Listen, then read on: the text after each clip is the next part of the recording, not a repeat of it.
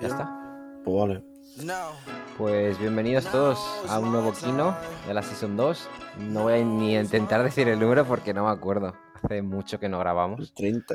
Bueno, una semana nos hemos faltado solamente. El 30. Pero ¿no tienes la sensación de que ha pasado mucho tiempo? Ha pasado mucho tiempo porque hemos hecho muchas cosas entre medio. Mm, Sí, ha pasado mucho tiempo. Ah, Mira, ese... bueno, no, no. Didi. No, no, no, no, no, no, no, que se van, nos van a ver la braga. Que es que me he dado cuenta que, que se nos ha quedado una cosa por hablar. Por, por, por Pues- poner en el guion, que era lo del tráiler de Stray en el, en el Play. Vale, vale. Mira, ahí va sonando. Eh, pues si quieres abrimos con esto. Vale, Muy brevemente. vale. Pues, ¿qué te ha parecido? Nuevo videojuego de gatito. De Anapurna, ¿no? Es Anapurna. Sí. creo. Eh, me ha parecido, o sea, me ha recordado mucho al eh, Tokyo Jungle en, el- en las animaciones, sobre todo, y en la idea de tener una ciudad como a tu disposición y tal. Y, pero mm, me parece como muy raro que sea en tercera persona. Bueno, explicamos. No, pero mucho mejor. ¿Sí? Vale. Sí, sí, sí. A mí me raya mucho. Mira, precisamente ayer estuve probando el Bugsnax este. Que lo han puesto en el Game Pass. Y me raya mucho la escala del juego porque todo es gigantesco. Si tú fueras el gato en primera persona en esa ciudad, mm, no sé, no, no lo encontraría cómodo. Ya, pero, o sea, bueno, eh, voy a poner un poco de contexto. Stray es un juego de Annapurna que, que sale en PlayStation y que va de un gato en un futuro post-apocalíptico. Es un poco Love, Death and Robots. Sí, ¿sabes? Porque quedan los gatos vivos, solo hay robots en el mundo, no hay seres humanos. Y, y, Ah, bueno, al final, la y sale el, el 19 de junio. de este mes. De- Es mm, importante para, para el servicio de suscripción. Sí. Un poquito ya Mm. volviendo a Game Pass. ¿eh? Y, y va pues de un gato, tú eres un gato y, y pues controla un gato con mochila. A veces. Monísimo. Muy mono, sí, es cierto. Además me gusta porque han conseguido una, una mezcla entre gato serio y gato cute que me mola, me parece guay. O sea, no, Mm. no sé, me da mucha confianza ese gato. Y, y eso, no sé, mi, mi problema, no- bueno, mi problema no es un problema realmente, pero me, me parece extraño llevar un gato en tercera persona, no sé, en un juego Ah, tan plataformero, es que tampoco sé muy bien cómo... No sé, yo creo que es un poco. Sí, de plataforma. Más que nada, pues ir por los. Por el, por el mundo este, por la ciudad, ir explorando. Hmm. Un poco como Insight, de ir de un lado para otro. em, y yo qué sé, dejarse llevar un poco por el. Por la ambientación, ¿no? Que luce espectacular. Hmm. Estoy viendo un gameplay que no sé de cuándo es, de julio del año pasado, que sale como por unas alcantarillas, se le tiran encima unas ratas, no lo había visto. Y bueno, tengo muchísimas ganas de probarlo, tío. Espero que sea exclusiva temporal, me imagino que sí, Sí, sí. eh, porque me encantaría jugarlo. Pero eso, no sé. O sea, que no digo yo que esté mal, ni mucho menos. Porque tampoco me afecta tanto. Pero eh, algo en mí no sabía que lo que quería en realidad era un Mirror Edge con un gato. No sé. Me, al verlo No en sé, tercera persona me quedé como, ay, ay. no- eh". No sé, no sé, yo al contrario. Es que ese tipo de juegos no, no los puedo jugar, me, me marean mucho. No sé por qué. Hace. eh, Los de primera persona, ¿eh? me refiero. Hace poco intenté jugar al Doom, al antiguo, y, y ni al nuevo. Es que no puedo, me, me, me destroza la vista, no sé por qué. Ay, perdón, me, me ha saltado un anuncio. Joder, parezco un viejo que ahora A ver, pero Dene, dale al mute. Que ya que no puedo. que no funciona, no puedo cerrarlo. Joder, me ha petado esto, lo siento, lo siento. Mira, ya que estamos por cerrar el tema Ya, de los videojuegos y empezar ya, ya, con, el, con el kino. No, no, eh, te iba a decir que ayer me, ayer me, me acabé uno que se llama Flynn, Son of Crimson, que está guapísimo, está en el Game Pass, es así como pixel art de plataformas, muy, muy guapo. Total, que luego no tenía nada y empecé Lost in Random. Ah. Jesús, un saludo. porque ha tenido trabajo, ¿eh? con, esa, con esa localización Joder. eh, en el guion, porque tiene tela. Y está chulísimo, ¿eh? Está Lo pasadita de poco rosca la localización. A ver, lo que se necesita, porque en inglés es que cada palabra... Ya, ya, eh, pero, eh, decir, tiene, un, tiene un glosario ese juego. claro, claro, por eso digo que es que ha tenido que, ha tenido que ser curro, ¿eh? Eh, guapísimo. No sé si lo has probado. Yo lo pusieron en el Game Pass y digo, le voy a dar una oportunidad. Y, y me parece precioso, tío. La ambientación mola que te cagas. El diseño de los escenarios es brutal. Mm, Encantado con el juego de momento, la verdad. Y el, el gameplay es brutal. Esta, esta mezcla de pelea, cartas, que tienes que tirar el dado y todo el rollo, está chulísimo. Muy, muy guay. Ah, Estilo Coraline, que por sí no es que me llame especialmente la atención, pero, pero joder, vale mucho la pena, tío. a mí me, se me hizo pesadito, la verdad. Sí. Sí, el principio es muy largo, mucha Uy, pues chapa de mierda que me sí. interesa un carajo. A ver, Eh, sí, la sí. narrativa es eh, mu- bastante chu- o sea, chuminera, la verdad. A ver, sí, quiero decir, es, es muy convencional, pero a mí me, a mí me está convenciendo mucho. Hmm, Me, me mola, no sé, es que me gusta la ambientación, entonces es como, bueno, vale, pues, pues vamos aquí, vamos allá. hmm. O sea, a mí no me suele yo, ¿eh? O sea, quiero decir, creo que no se le escapa a nadie que no es un juegazo. Está chulo, Hombre, no, está claro. chulo. Pero no sé, bueno, sin más. O sea, de- ¿me gustaría seguir jugándolo? No. Pero me alegro de haber jugado lo que jugué, que tampoco fue mucho, ¿eh? igual fueron 5 o 6 horas, no sé. Mm, Sí, sí, o sea, no es un mal juego. Tampoco es un juego memorable en absoluto. No sé, creo que a todos nos gustó mucho los trailers, pero luego, eh, mm, A mí más bien al revés. Bueno, no esperaba gran cosa, pero, pero sí, sí. Mm, A ver, cierto, no, no creo que sea memorable, pero de momento a mí me está gustando mucho. mm, Este será, mm, tiene pinta que puede ser que de, de los que acabe, que si no los dejo todos a medias y, y sin miramientos. mm. En fin, ¿vamos al Kino o qué? Venga, Kino, Kino. Venga, Kino, Kino. empezamos. eh, vamos a hablar de, eh, de Keri Joji, Joji Fukunaga. Sí, O Fukunaga, no sé, ¿cómo lo llamas tú? Fukunaga. Fukunaga. Sí, Fukunaga. sí. Pero es así, ¿lo has escuchado en alguna entrevista? No. Yo siempre le he llamado Fukunaga. No sé por qué. Mm, no sé, porque agua es una palabra que conoces, quizás. Sí, de- debe Pero ser. que se escribe Fukunaga, o sea, ¿por qué coño voy a decirle agua? Fukunaga, ya, es verdad, no sé, es como si tuviera una W ahí que... Ya, no lo sé. Bueno, en fin, este hombre, que se le tiene que parar los pies. ¿Te gustó la de 007? Que Bueno, probablemente vaya a ser su última película. toma, que sí, ¿qué ha pasado? A ver, yo hoy vengo un poco eh, de espectador del kino, ¿eh? O sea, por primera vez, quizá en mi corta carrera como podcaster, hoy no sé nada y vengo a que Alex me haga un mansplaining. Pues, pues lo llevas claro. ¿eh? No, a ver, por resumir, que ya sabes que a mí me gusta mucho resumir, Sí, sí. demasiado. Este hombre em, que le han acusado, le han acusado de, de groomer, más que de violador en sí, de, de groomer. ¿Qué significa? De, groomer? groomer es como intentar camelarse a las chavalas, a chavalas jóvenes. Sí. No tanto de, de abusar de ellas sexualmente, que eso creo que no ha sucedido, no ha llegado a suceder, eh, rollo violación y demás, pero sí de, bueno, de intentar rodearse de gente joven, de tener su séquito de mujeres, más bien chavalas alrededor, eh, que ellas, entre ellas eran como su club de fans. Y, y nada, esperándole todo el rato.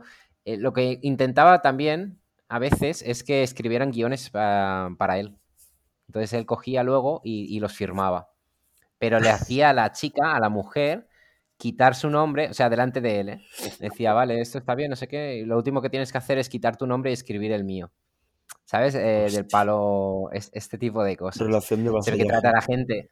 ¿Cómo? Relación de vasallaje, total.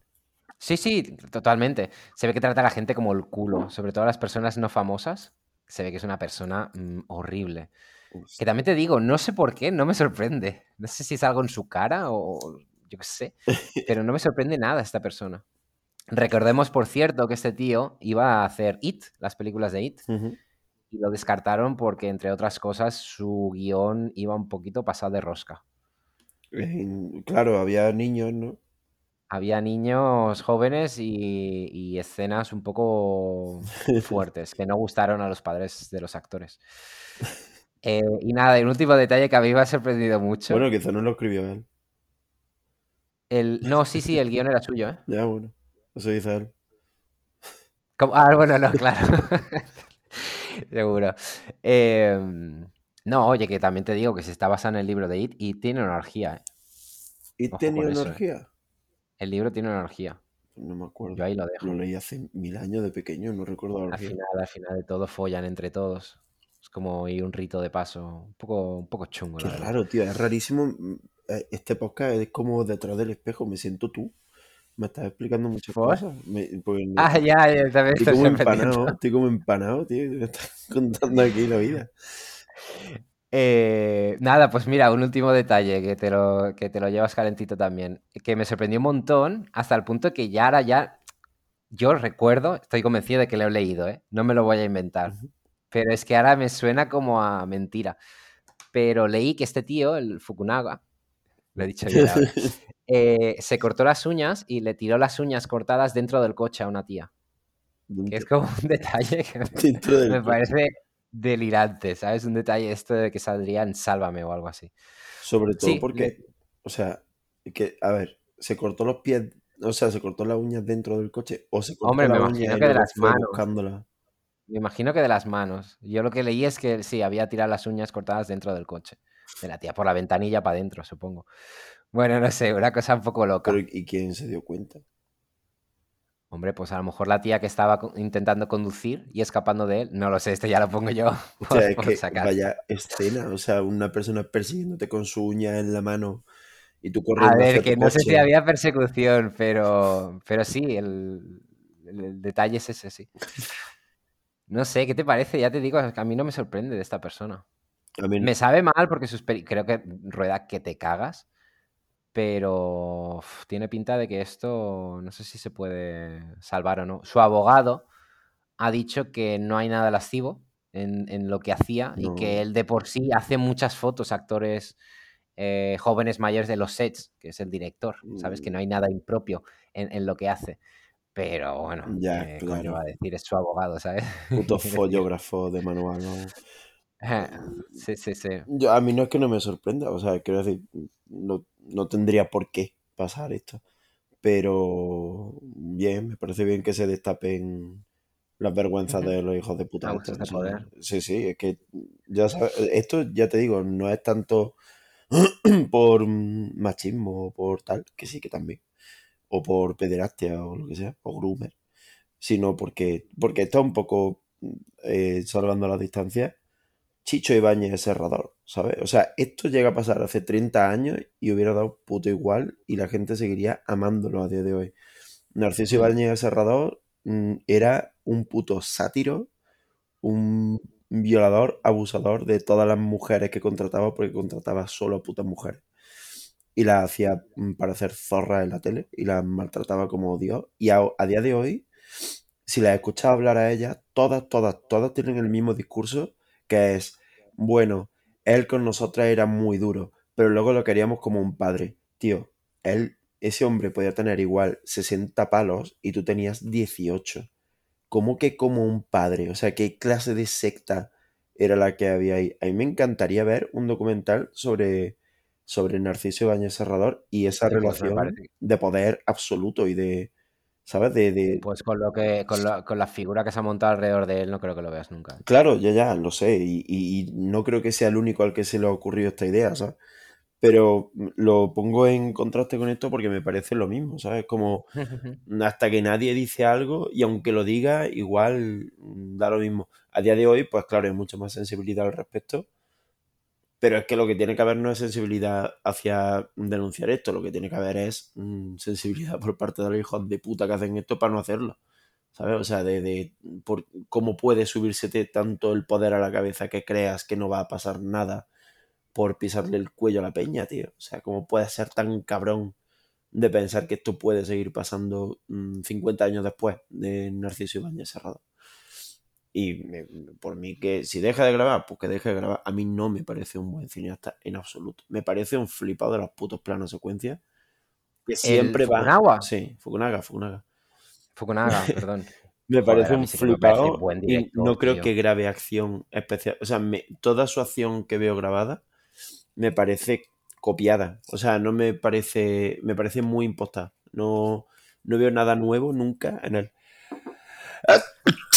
Mm, A ver, que, que sea algo impostado. Eh, que sea algo impostado, sí, bueno, algo tiene de esto, pero a mí sí que me parece muy buen director. O sea, sí es bueno, técnicamente es bueno, pero no es, no sobresale en, en nada, ni va a sobresalir nunca en nada, porque todo lo que hace es algo que ya ha hecho otra persona, no es, no es original, ¿sabes? Mm, Vale, sí, pero también te digo que este tío tiene una de las mejores series que se han hecho.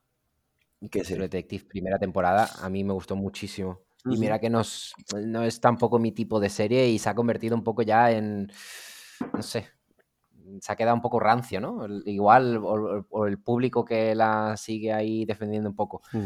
Pero, joder, me parece que hizo algo bastante espectacular ahí. Sí, y a mí también, pero mm, Y Maniac. sí, y a mí Maniac me flipa, pero mm, son series que se sostienen mucho en, en el guion.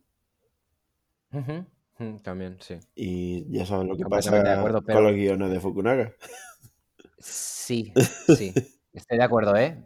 Que el guion es importante, pero que también No- lo acompaña bien, vamos. Sí, sí. pero no, sí, pero, ¿sabes? Tengo la sensación de que lo que estoy viendo Ya, no ya, tiene personalidad, falta- Ya. ¿sabes? Mm, Que no digo que sean malas, sí, ya te digo, sí, me gustan mucho. Pero le falta personalidad. O sea, lo que estoy viendo parece un... es un manierismo, o sea, es lo que en, en el arte llaman un manierismo. Es coger las formas de otros directores y hacerla tuya un poco. Y a mí eso, pues me, ¿sabes? Guillermo el Toro lo hace también. ¿Sabes? Guillermo el Toro es una persona que también hace este tipo de cosas. Y por eso no me acaban de gustar, porque me da la impresión de que no estoy viendo una película de esa persona. Me da la impresión, como en el videojuego de Stray, de estar viendo la película en tercera persona. O sea, casi veo al director grabándola, ¿sabes? Y la película de fondo sucediendo detrás de la cámara. Entonces, Mm. no me... A mí no me pasa, pero te entiendo. no me flipa, ¿sabes? No me muero con este pavo. Que si lo meten en la cárcel no voy a llorar, vamos. por mí. Luego, no, yo tampoco. A ver. Eh, luego hablaremos de Guillermo del Toro. Pero antes, siguiente noticia. Robert Eggers, cambio de estrategia. Le han preguntado por los resultados de su última película, de Northman. Tenéis review en el podcast. También hay que ser, hay que ser cabrón para preguntarle, ¿no? Ya, ya, ya. Eh, nada, no, pues él está contento, ¿eh? Él ha dicho que, que, bueno, que la estrategia quizás no era la adecuada, un poco lo, lo- lo típico de siempre. Mm.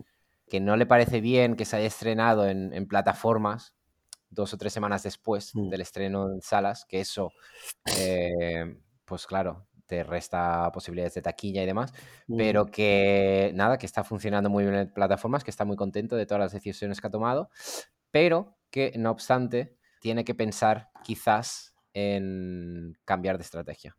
Que dice que no se va a poner a dirigir Marvel, eh, ni va a intentar conseguir los derechos de, de Spawn, ¿sabes? El cómic Mm, este sí, del... sí. ¿Sabes? Que, que igual la deja ahí un poco como la puya por si... Bueno, Marvel no me apetece, pero igual esto podría hacer algo así. Pero sí, por lo visto está un poco pensando, replanteándose esta, este cine suyo que está haciendo. Me encanta que No sé si esto afectará a Nosferatu o no. Espero que no, porque mira, esta sí que la quiero ver. Pero luego no sé qué, qué va a ser de él.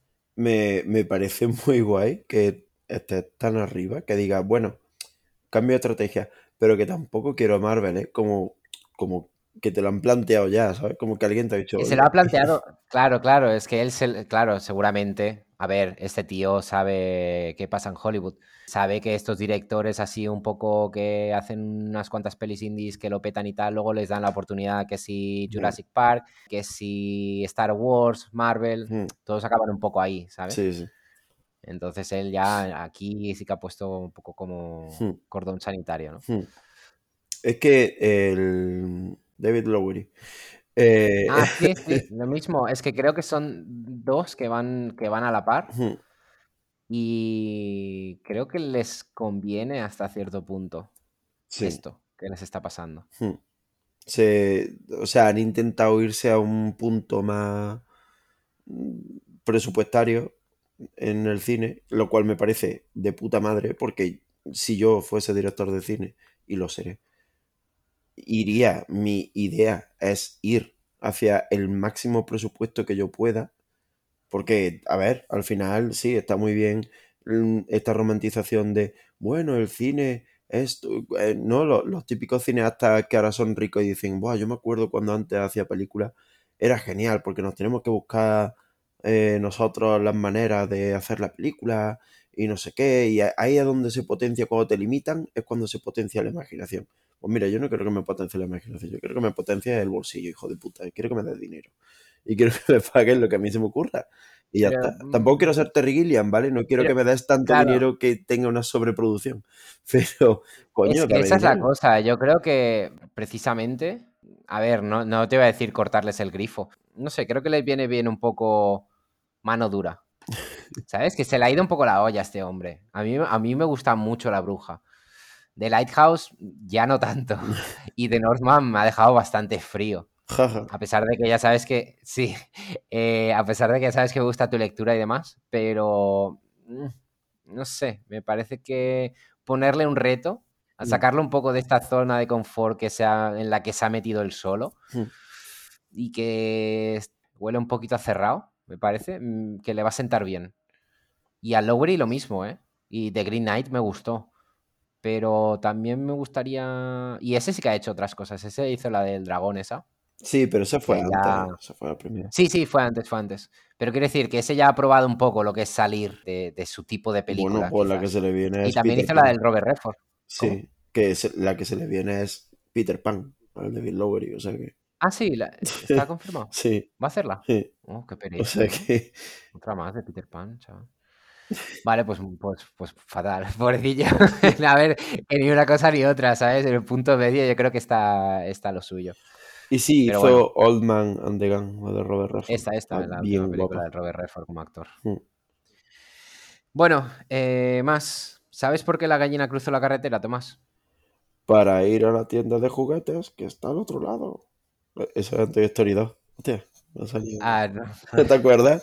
Que decía el cerdito preguntaba, ¿sabéis por qué?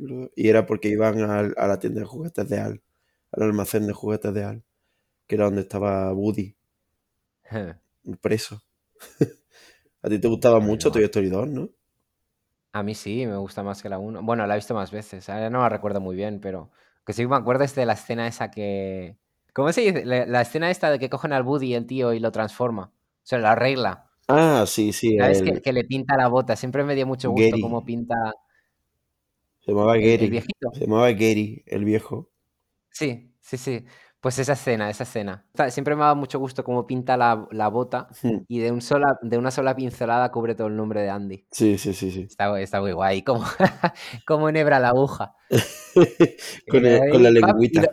Es con la lengüita y luego es como tiembla, tiembla, tiembla y de golpe, ¡pam! La, la enhebra de golpe. Está, está- es, es muy graciosa esa escena. Ahí el Randy Newman se sacó la polla con la música también. ¿eh? Me flipa la música de esa parte. Es mega mítica para mí. La tengo grabada a fuego en la cabeza. Muy Randy. Newman es el, es el papi del...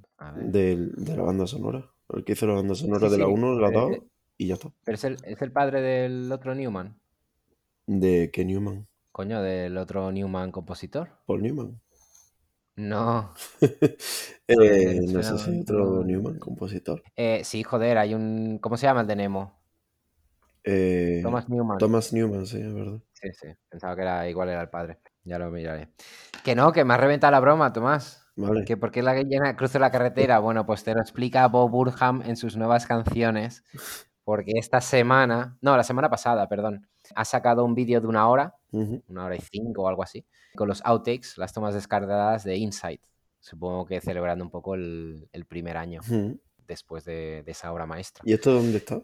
Lo subió él a su canal de YouTube Oh, y hay varias canciones nuevas. Y aparte ha sacado una, la edición deluxe, digamos, de Insight con varios discos, las canciones que ya se conocían. Está el, tercer disco, que también está aparte, ¿eh? te lo puedes escuchar, se llama Inside the Outtakes. Mm. Y está muy guay, o sea, tiene canciones, bueno, casi todas, son, son buenísimas, son muy graciosas. Yo creo que las sacó porque no engancha mucho, ¿no? Con la temática esta de tecnología, un Sí. poco que se, que se lleva en Inside. Pero tiene esta de The Chicken, que es precisamente un- la de un pollito, ¿no? Que, una gallina, que es madre, pero quiere algo más. Quiere irse a Memphis, quiere explorar el mundo, entonces tiene que cruzar la carretera. Básicamente es como que te coge el chiste, te arranca el corazón y te lo revienta. Es buenísima, es muy, muy bonita. Bueno, lo, lo- lo típico que es capaz de hacer, ¿sabes? Mm. Eh, Que te coge una broma y, de golpe le da la vuelta y, y estás ahí como a punto de llorar. Mm. Nada, muy, muy recomendable. La gente que le gustó Inside, mm, las nuevas canciones son, son muy buenas. Tiene, tiene dos en concreto. Una que se llama The Future y otra de. y que e- es él intentando hacer palomitas en el microondas. Que aparte de ser muy graciosas, tío, te da que pensar de que este tío podría ser productor musical de, de cualquier artista. No, pero te lo digo en serio, ¿eh? O sea, tiene una facilidad para componer temas de géneros completamente diferentes que es acojonante. Tiene una que se llama Five Years, que mm, vale, porque la letra es mm, choteo y demás, pero que si no podía ser una canción de Drake perfectamente. Y esta que te digo de- del microondas tiene una parte que es literalmente mm, Nicki Minaj. Es acojonante, o sea, la, la versatilidad de este tío es no deja de sorprenderme. Tengo, Es brutal. tengo curiosidad por, por verlo. O sea, después de un año de Inside, Sí. mm, ahora me gusta más. O sea, estoy más reconciliado con la parte que menos me gustaba de Inside, que era la parte en la que no me lo creo. ¿Sabes? O sea, Ya, sí, yo sí, sí. soy un poco crédulo. O sea, soy un poco incrédulo con que este tío estuviese así de mal y no, no llego, no, Claro, nunca he claro, pero llegado. esa es la gracia. Ya, o sea, nunca he llegado a entrar en, en su idea de que realmente estuviese así, de que fuese un documental, de que no sé qué. O sea, Pero yo creo que, yo creo que también como que deja, ¿no? Ver que eso también es, es- es algo impostado. no, porque, o sea, a, a ver, mm, no quiero yo decir, tú no tampoco pu- decir que- el tío esté mal, ¿sabes? No- que él no esté mal, que, que no lo haya pasado mal. Pero tengo problemas con la forma en la que se vendió quizás este especial, de que era documental, de que no, no sé qué. No sé, me, ya los documentales que no son explícitamente mm, documentales, ¿sabes? Rollo, pues, no sé, un true crime o algo así, siempre me hacen dudar. Es algo que el falso documental ha, ha hecho en el cine. Ha cambiado la forma en que vemos los documentales, el falso documental. Y ahora va a dudar de todos los documentales que sean un poco extraños o que sean un poco mm, extravagantes. Y de este, con este me pasa. O sea, no sé si es un falso documental y me jodería que fuese un falso documental porque habla de cosas muy serias. Y la trata de una forma Es muy que creo que el problema es que lo estás pensando como si fuera un documental. Claro, Que vale, que quizás es como te lo vendieron, pero quiero decir, es un, es un especial de humor con sus problemas, que obviamente los, los- los ha tenido, eso no lo dudo, pero que bueno, que también refleja un poco esto, ¿no? Que, que, yo qué sé, la manera en que se enseñan las cosas. hmm, eh, no sé, quiero decir, que, que él se ponga a medio llorar o que, que esté realmente mal y tal. mm, Quiero decir, él también es muy consciente de eso, de qué es lo que enseña y de cómo lo enseña, porque hay un momento, creo recordar, que, que- se ponía a llorar precisamente con, con un zoom ahí súper lento. Quiero decir, todo hmm, eso está planificado y él, con lo autoconsciente que es, como que te lo deja ver también en, en según qué canciones. hmm. Entonces, pues, no sé, a mí me parece pues no sé, que igual es que, que- tiene como una sensibilidad bastante parecida, o a- incluso a mí o a la gente que, que yo conozco.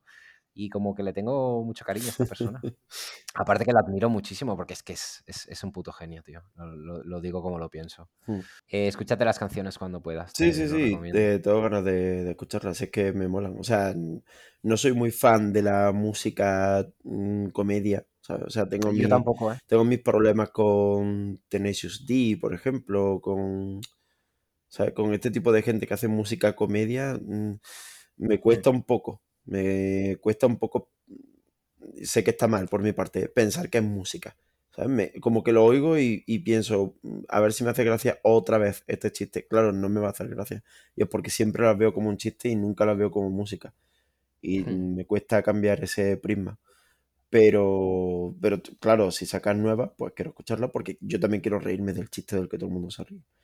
Y, y en cualquier caso, están guay, ¿sabes? O sea, musicalmente molan, tan chulas, si no te paras a escuchar las letras. Sí, sí, por eso te digo, escúchate la de la del microondas y la de Future No, y vas a lo veré todo, o sea, sí, no tengo otra cosa que hacer. Pero eso, que con el tiempo mm, creo que ha, ha ganado más valor para mí Inside que cuando lo vi. Cuando lo vi me dejó muchas dudas y ahora tengo las mismas, pero me importan menos, ¿sabes? O sea, me, me, me gana al final, ¿sabes? Me, me decanto más por "Pf, paso, voy a disfrutar simplemente de esto y, Sí. Yo tengo ganas eh, de volver a ver Inside, más que nada porque las pelis estas que durante un breve periodo de tiempo las he vivido como muy, muy, muy intensamente. Luego desde la distancia es como que, como que me dan un poco de asco, ¿sabes? Como Mm. que las sobé tanto en su día, pero sé que cuando me la vuelva a poner me volveré a rendir. Mm. Más, última noticia, Paddington. Paddington, Paddington, el nuevo, el nuevo héroe de Kojima. el nuevo amante Está, de la reina. está enamorado del oso, no me extraña, también te digo, porque ¿quién no? ¿Quién coño puede odiarle? Es lo más cute que, que se ha hecho en años, tío. Tío, ¿de quién hablábamos mucho en la primera temporada del Kino? Que, que lo teníamos súper nombrado. No sé quién era, pero te puedo asegurar que en esta segunda es Paddington. No podemos hablar más. Sí, ah, pero no tengo esa Hemos sensación. hablado tantas veces de Paddington, tío, es que no lo entiendo. Era de Lin-Manuel Miranda, pero era en esta segunda temporada también. verdad, es verdad. Luis Manuel Miranda es un poco el, el hilo conductor del, de todo el Kino en general. Eh, eh. Pues sí, a ver, es que se nombra porque siempre está un poquito en el candelero, ¿no? La última vez fue que su película había destronado a Ciudadano Kane con un par. De nuevo vídeo de Paddington, Yo es que que siempre viene bien, ¿eh? vi que Kojima le estaba haciendo muchas fotos a Paddington, a, un- a una figura de Paddington. No entendía nada. Y yo te las mandaba todas a ti por Instagram, por, por, direct, por mensaje directo. Y era como, Hmm. ¿por qué ahora Kojima? O sea, como que van a sacar Paddington 3 ya, o que, que no entendía nada. Y, Ojalá que estos sean como juego de Paddington, hombre, tiene pinta, yo qué sé, no sé. Porque, hombre, al igual, estaría muy chulo, tío. uy, Se quedaría con la gente. he, no- he notado como han mojado las bragas un poco, ¿eh? Joder, Al sería nombrarte brutal. Paddington 3. Sería brutal. Hombre, yo creo Eso que sí que sería salir de la zona de confort, chaval. ¿Por qué? Porque es salir O de la zona de no, confort imag- Paddington 3. imagínate que, que lo, que lo lleva... No, no, me refiero a videojuego de Kojima, Ah, hostia. de Paddington. Uf. Eso sería... A mí me molaría mucho. O que se lo llevara a su terreno. Ya sería el triple tirabuzón. Joder, Paddington metido en las guerras internacionales de no sé qué, lanzando misiles balísticos de, un, de Cuba a Rusia, no sé, no sé si lo vería. Pero bueno, sí, o sea, claro que puedo hacerlo. Sí, Kojima también tiene proyectos que son infantiles y de hecho dentro de esos juegos hay muchísimo infantilismo buscado, ¿sabes? O sea que ahora averiguo quién sería la mujer a la que sacarían teta, no sé. Una osita, de repente el mundo furro, no sé. Sería un poco extraño. El Pero caso... sí, sí, Didi. No, nada, que eh, nuevo vídeo de Paddington, esta vez con la reina. Ujú. Por esto el, el jubilí este que se hizo el otro día, no sé qué coño celebraban, no, no sé qué pasó, pero se les fue la olla. No sé si viste el carro con el holograma Sí, de la reina y la gente saludando al holograma. sí. Y fue la Vaya cosa, delirio, ¿qué, o pero sea, qué, qué- qué celebraban? es, es como Tanto. el, ju- el jubileo, no, nunca sabía lo que es un jubileo, ¿eh? O sea, mm, no tengo ni idea de lo que significa la palabra jubileo, pero entiendo que es algo relacionado con muchos años que han pasado y como jubilarse pero seguir en el puesto igual, ¿sabes? Como tienes edad de irte pero aquí Ah, sigue, puede ser. no, eh, lo, lo estoy buscando. Dice que es el jubileo. Reino Unido marca con el jubileo los distintos aniversarios del reinado. Sí, O sea, cuando el monarca cumple 25 años en el trono, se celebra el jubileo de plata. A los 40 fe- se festeja el rubí, a los 50 el oro. Este año, pues no sé. ¿cómo? ¿A cuánto el el oro, ¿no? rubí? El rubí es, curiosamente, es antes que el oro, a los 40. Qué Y a los poca, 50 años el oro. qué Un poco raro, ¿no? Yo lo hubiera puesto al revés. Yo creo que es porque nadie llega al, al oro, ¿sabes? Entonces dicen, bueno, que se mueran con lo más, con lo más grande que podemos Ah, ya, ya. rubí. Porque al oro igual no llega. Ya no vive. Y para que no vayan ¿Viste ni siquiera con ganas, ¿sabes? Como, bueno, ya tengo el rubí, podría morir. podría, ¿Viste, ¿Viste las imágenes del príncipe? eh, dando el discurso. No, no, el príncipe, o sea, claro, no sé, el, el príncipe niño, ¿cómo se llama? El hijo de la... El príncipe niño. El niñito, es que no sé El cómo se llama, príncipe. Sí, exacto, no es el hijo de la reina, El, sino el hijo del hijo de la Lady Di. el William o el otro, el... Está Eh, William y... Se llama William también, el pequeño. Sí, hay uno que es William y el otro es... ¿Cómo era? Bueno, pues claro, sí, sí, ya sé, el otro es el pelirrojo que está en Estados Unidos. Sí. No, pues el hijo del William, que no sé cómo se llama, a lo mejor también se llama William, ¿eh? Joder. William Jr., vamos a llamarle. Will I ¿Has visto las imágenes? ¿Cómo? Will I am. Will I am, exacto, pues Will I am. Pues has visto las imágenes con la madre. No, Está ahí como haciéndole feo a la madre todo el rato. Pero el feo, feo príncipe, quiero decir, de ponerse la mano delante de la nariz abierta y mover los dedos, ¿sabes? Como un poco lo que haría un niño en una película. la mano en la nariz abierta y moverla. O sea, rollo... Como no me ves, jaja. Sí, ponerte el pulgar en la, en la nariz Sí. y mover los dedos, ¿sabes? Como mira qué malo Ah, soy. como una Y sacarle la Ah, lengua. vale, vale. No, yo Sí, sí, sacarle la lengua mucho eso. más gangsta, ¿sabes? Como esto de pasarte la, la palma de la mano por la cara, ¿sabes? Como, No, no, no, no. Como muy de- No, no. Jabberwockies. Que estamos hablando de un niño de, ¿qué? ¿Siete años? Yo qué sé. Y aparte es príncipe, que, que no, no se ha puesto gangsta ningún Claro, momento. solo puede hacer, solo puede hacer como gestos de antiguo, ¿no? Como la, la tiri, tiri, tiri, Exactamente, los cuernos, exactamente. como mucho. Sacarle la lengua Claro. y todo esto. Pero es, es un vídeo muy gracioso porque también es muy incómodo. Porque la madre como que intenta pararlo, pero el niño no para. Claro. Y es como, uff, uff, que se cae el, se cae el chiringuito. Es, es- es bastante, Un poco bastante gracioso. Froilán pegándole patadas a sus primos, ¿no? En la boda de, Sí, sí, sí. de Leticia. Sí, sí, sí. Totalmente eso. A ver, pero es que esto, quiero decir, dice, dice menos del niño que del resto de cosas, porque, joder, encorsetar a un niño, quiero decir, ¿quién Que no, podría? que estoy completamente de acuerdo. ¿Sabes? Sí, sí, pero que, pero que es gracioso de ver. Claro. Ahora me he acordado porque creo que forma parte, ha sido uno de los vídeos del jubileo. Creo. Si no, si no es un antiguo. Es que la puta pompa monárquica, tío, que te hace creer que nadie en esa casa se ha hecho una paja en la vida, es que vete a la mierda. No sé, Bueno, de eso, de eso, de eso viven, Tomás. baja un poco, pero, pero es que ¿cuánto Pero se que puede vivir estar, de eso? viven de estar arriba. Ya, a mí no me parece bien. Pero bueno, y si algo que nos enseña Spencer es, es toda la parafernalia ridícula que tiene esta gente. Lo de pesarse. Lo de Entonces, pesarse sobre Esa todo, película también ha crecido dentro de mí. No, no paro de querer verla de nuevo. Tengo mucha ganas de volver a ver. Spencer. Mejorcito del año pasado. Hmm. Eh, vale, pues esto, nada, lavado de imagen de la reina a costa de Paddington, pero yo con tal de ver a Paddington me parece bien. ¿Qué quieres que? Eh, eh, Es que no hay nada más inglés que Paddington, tío. no, es que no hay nada más inglés que lo que se hizo. Es que la gente que fue Brian May de Queen, Elton. John, eh, ¿quién era el otro? Duran Duran era el otro, el no sé, sí, Duran Duran, el resto igual.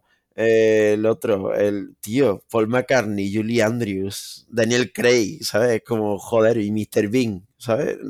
Coño, qué, qué inglés todo, tío.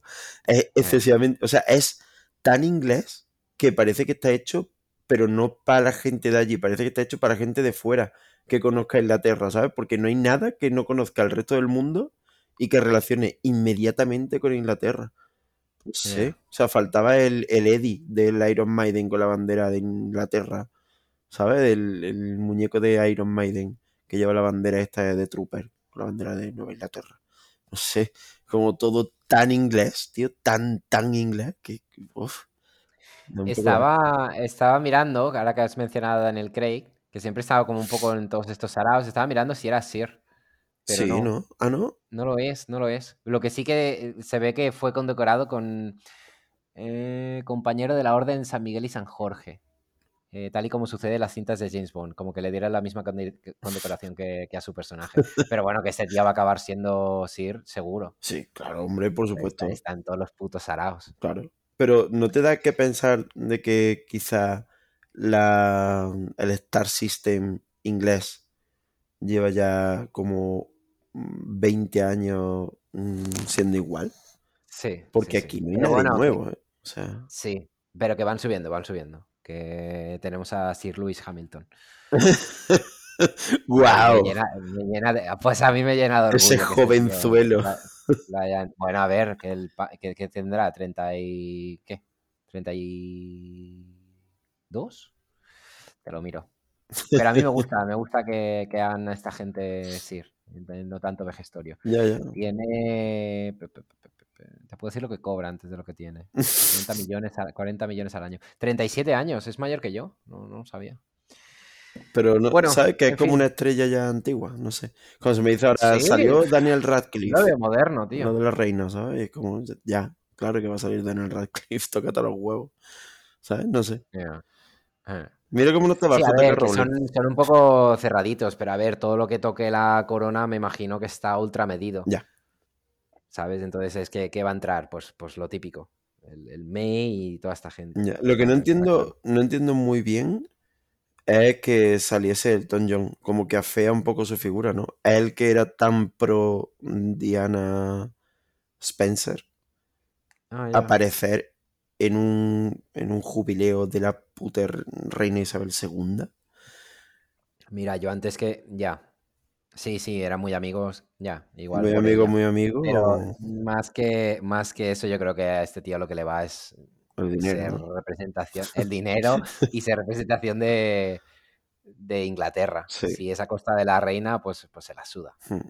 Al final me gusta más la imagen que dan de él en la película, en Rocketman, que, que la que tiene real. Al final se ha convertido en el típico maricón facha rollo Mario Vaquerizo, Almodóvar. Almodóvar. Almodóvar inglés. Sí.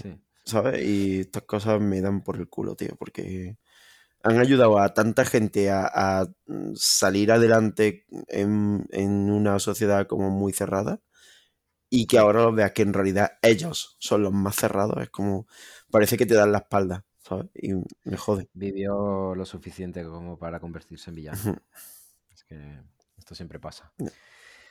Eh, venga, acabamos con los trailers. Venga, chorreíto Que de ha habido trailers. bastantes. Yo no sé si, yo no sé si es que ha sido esto del Tadum este de Netflix, Tudum. que podría ser, ¿no? Por fechas y quizás. Porque han salido un huevo de trailers de Netflix. Entonces a lo mejor ha habido como una especie de conferencia. Claro, no han dicho, año. este año igual no hay la E3 ni nada donde No, acoplarnos. seguro. Así que vamos a, vamos a No, no, pero ellos, tienen su propia como direct. Claro, de- pero el me el- Doom el año pasado entró en el, bueno, en el, en el ciclo de conferencias mm, que, que, eh, que rodeaban al E3, ¿no? De To Doom, Summer Fest, Summer Ah, Game ya. Fest. A ver, es que eso te iba a decir, pues no habrá E3, E3, pero el jueves hay Summer Game Fest y el domingo presenta Xbox. Y hace una semana hubo State of Play. y s- bueno, e- esto da para para season finales de Kino, que será pronto, si Dios quiere. Sí. Y, y da para hablar porque, en fin, vaya puta mierda. O sea, solo puedo decir que vaya puta mierda. Bueno, ya hablaremos. Hay que esperar al domingo a ver. ¿Quién se ha llevado la feria de abril, tío? Eh, Ya, eso sí, a mí tampoco me gusta. Bueno, pero espera, no te vayas. Trailers. Sí. Empezamos con los de Netflix. Sí. Eh, a ver. eh, Curiosamente- Curiosities. Ah, pues sí, mira, bien traído. El, el único que me ha llamado la atención. A mí también, eso era lo que te quería decir, que yo- a mí Guillermo del Toro no me gusta especialmente, pero aquí es un poco como produ- es como productor, ¿no? Como la serie aquella de Hitchcock. Bueno, no sé si él rodaba, pero es como a través de su figura eh, ha llamado a otros directores y van a contar ocho historias de terror. Y me llama mucho la atención. Me gusta que esté ahí la tía de Babadook, el Cosmatos, el de Mandy. Pantos Cosmatos. Y, y no sé quién más había. En- entre los actores me llama especialmente la atención la Sofía Butela esta, la de Clímax, Ujú. y Rupert Green. Rupert Green, ¿En serio? favorito. ¿En serio eso es lo que te llama la Sí. atención? Sí, y con la cabeza bien alta lo digo. ¿Tú lo has visto No, en...? no, te lo digo porque hay un nombre que a mí me llama bastante más la atención. Ah, es que no sé, a ver, no lo recuerdo y te soy sincero, no tengo abierto aquí el de este para leer el resto de directores. ¿Pero dices de directores o de actores? De actores. Bueno, y no sé si de directores, no sé si. Y de director, eh, te refieres al tío de, de, la peli de los caracoles, ¿no? Sí, Crispin Glover. Crispin Glover. No sé si hace de director o de, o de actor. Ha vuelto Crispin Glover. Ojo, me reconcilia un poco con Guillermo del Toro y no. Porque, claro, este tío es un, pavo que está tocado de la puta cabeza. Es el típico artista que es todo por el arte y le suda la polla el bienestar animal de los seres humanos y todo. Porque todo por el arte, ¿no? Es un poco lo que hablábamos en el podcast del Damien Hirst. Todo por el arte, da igual a qué precio. Da igual si que matar un gato. Y, y es un ser bastante aborrecible dentro del, de la escena de cine, ¿sabes? O sea, como que lleva tiempo siendo muy secundario, muy de película de, de saldo, de estas que hacen de vez en cuando las productoras, como para mantener calientes a los actores grandes. Y llevan muchos años sin hacer nada, pero absolutamente. Bueno, salían Alicia en el País de la Maravilla de Tim Burton, pero ya está, ahí, ahí acabó. Y, y lo otro que ha hecho pues, será mierda, seguro. Pero en este que lo traigan de nuevo, hostia, estoy mirando y no, no es. No es director. Eh, yo estaba viendo los demás y el, el Vincenzo, Vincenzo Natali, Natali bien, me, flipa. Y la directora esta de Una chica regresa sola a casa de noche. La Ana Lili Amirpur. Ambipur. Pues también, también están ahí. Y, pero eso, Crispy Glover, como sacarlo, porque es un, es un tráiler, o sea, es un teaser literalmente con nombres y, un escenario así como de fondo básico, un tétrico, sí. Pero Groomer, un poco, si me preguntas. Pero, pero que salga el nombre de Crispin Glover ahí como poniéndolo mm, en su sitio. No sé, eh, sé que está muy mal por mi parte, pero me puede el morbo, tío. Quiero saber qué hace Crispin Glover. Quiero verlo en acción. Me flipaba cuando era pequeño.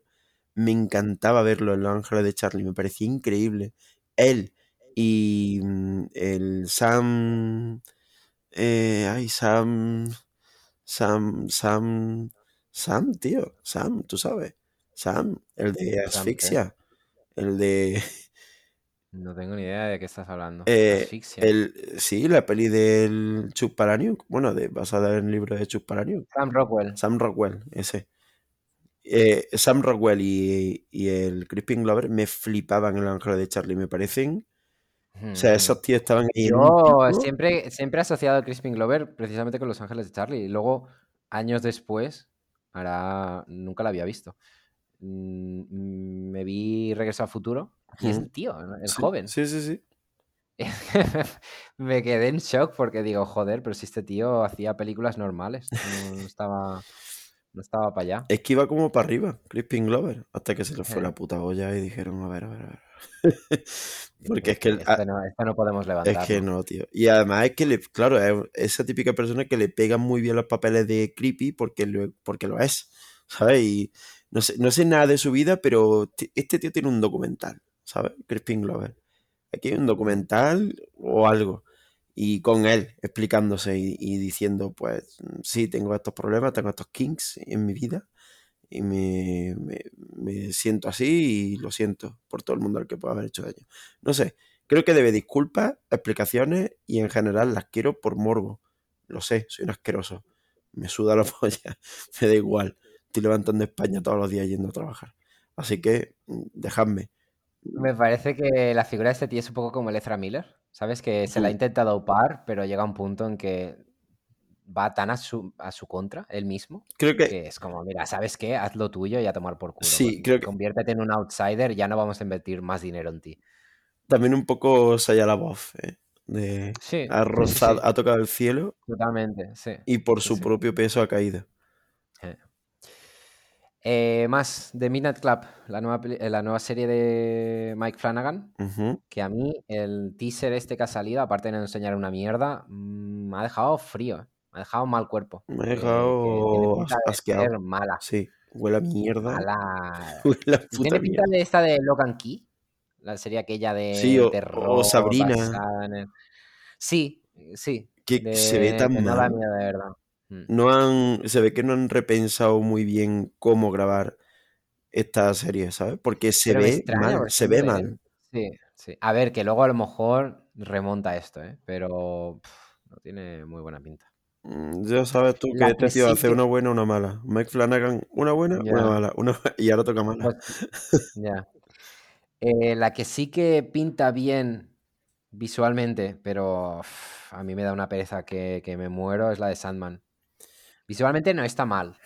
Bueno, A ver, eh, se, ve- se ve resultona. Lo que pasa que vaya pereza, Neil Gaiman. ya.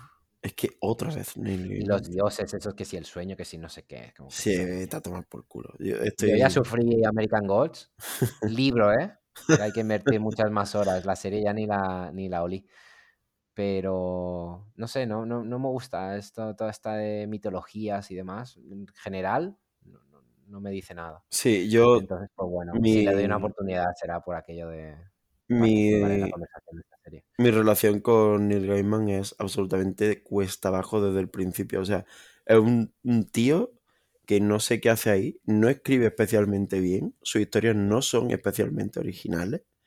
No es el. Porque este tío, lo siento, pero es así. Este tío se aupó en la ola de la novela gráfica de los 2000, ¿sabes? En la que se hacían adaptaciones de Sin City, de The Spirit, de Camino a la Perdición. Y de repente apareció Neil Gaiman y dijo, pues yo además voy a ponerme a hacer guiones de cine. Y no están mal, ¿eh? O sea, no están muy mal. Son normales.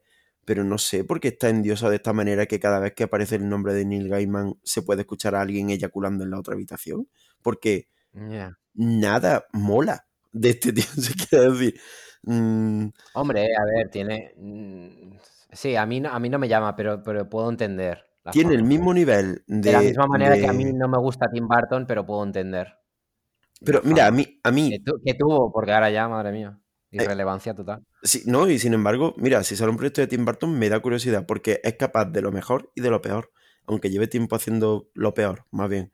Pero ahora, por ejemplo, ha salido el teaser también de miércoles, la serie que va a hacer para Netflix de la familia Adam. Y, y Ah, me ha dado curiosidad, me ha dado curiosidad porque ha sido Ah, como, es de él, es de Tim Burton. sí. Entonces, como, pues claro que quiero verla. O sea, claro que quiero ver a Tim Burton haciendo la familia Adams. Porque es algo que Hostia, debería haber pues hecho no, hace tío. 20 Qué, años. rancio, por favor. ¿Puedes superarlo? Claro, Es que, ¿por qué no me sorprende que esta persona se haya involucrado precisamente en ese proyecto? Ya, ya. Y, Qué y pesadilla, por y favor, que alguien le saque de su propio culo. Pero Joder. a, a la vez me gusta, Porque es muy confortable que Tim Burton A mí haga no, lo que se espera de Tim Burton, ¿sabes? Y Que sí, vuelve que sí, puedo entender la gracia, pero, tío, wow. O sea, tiempo después, ya, ya te digo, yo eh, cuando volví Y aparte, a... un momento, aparte, Bueno. aparte ya, ya no solamente por, por Tim Burton, pero que alguien me puede explicar cómo puede seguir siendo relevante la familia Adams. ¿Qué tiene? Es que es algo que nunca he entendido. Creo que No, no- eh, no- no- Universal, No, entiendo la fama de esa serie. Universal, que creo que eran los que tenían los derechos tanto de Adams como de la familia Monster, Pero que, ¿por qué gusta? es una especie de all-in nuevo, ¿sabes? Ha, ha habido como un, digamos, un repunte en los memes y tal por parte de la familia Adams y los también- Monster. Y No, ahora es va que a hace haber... poco también salió una película de animación. Quiero decir, nunca, va, nunca van a dejarlos morir. Y no entiendo por qué. No Porque, entiendo por qué. Porque eh, es que, es que no- Creo que a es mí lo, nunca me ha gustado, tío. es lo que te estoy diciendo. Es que creo que hay como un all-in por parte de Universal y tal, de poner puesta en valor de todo su... Digamos que eh, Sí. pasa con todas las productoras. ¿eh? Warner también lo está haciendo con Space Jam y con todo esto. También lo Sí, hace. Y aquí Pero entiendo más tiene- el reclamo de Space Jam que de la familia Adams. Ya, pero es que no es solo la familia Adams, es que está la familia Adams, Marmaduke, eh, mm, ¿quién más estaba? ¿Cómo ahí sigue? Bueno, todos los monstruos de la Hammer.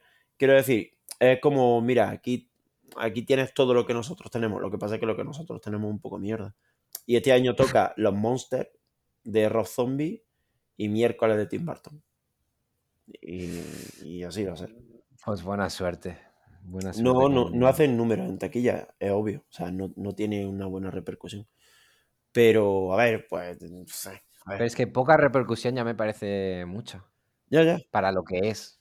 Porque la veo como tan antigua, es como reponerse a rescatar ahora, yo qué sé.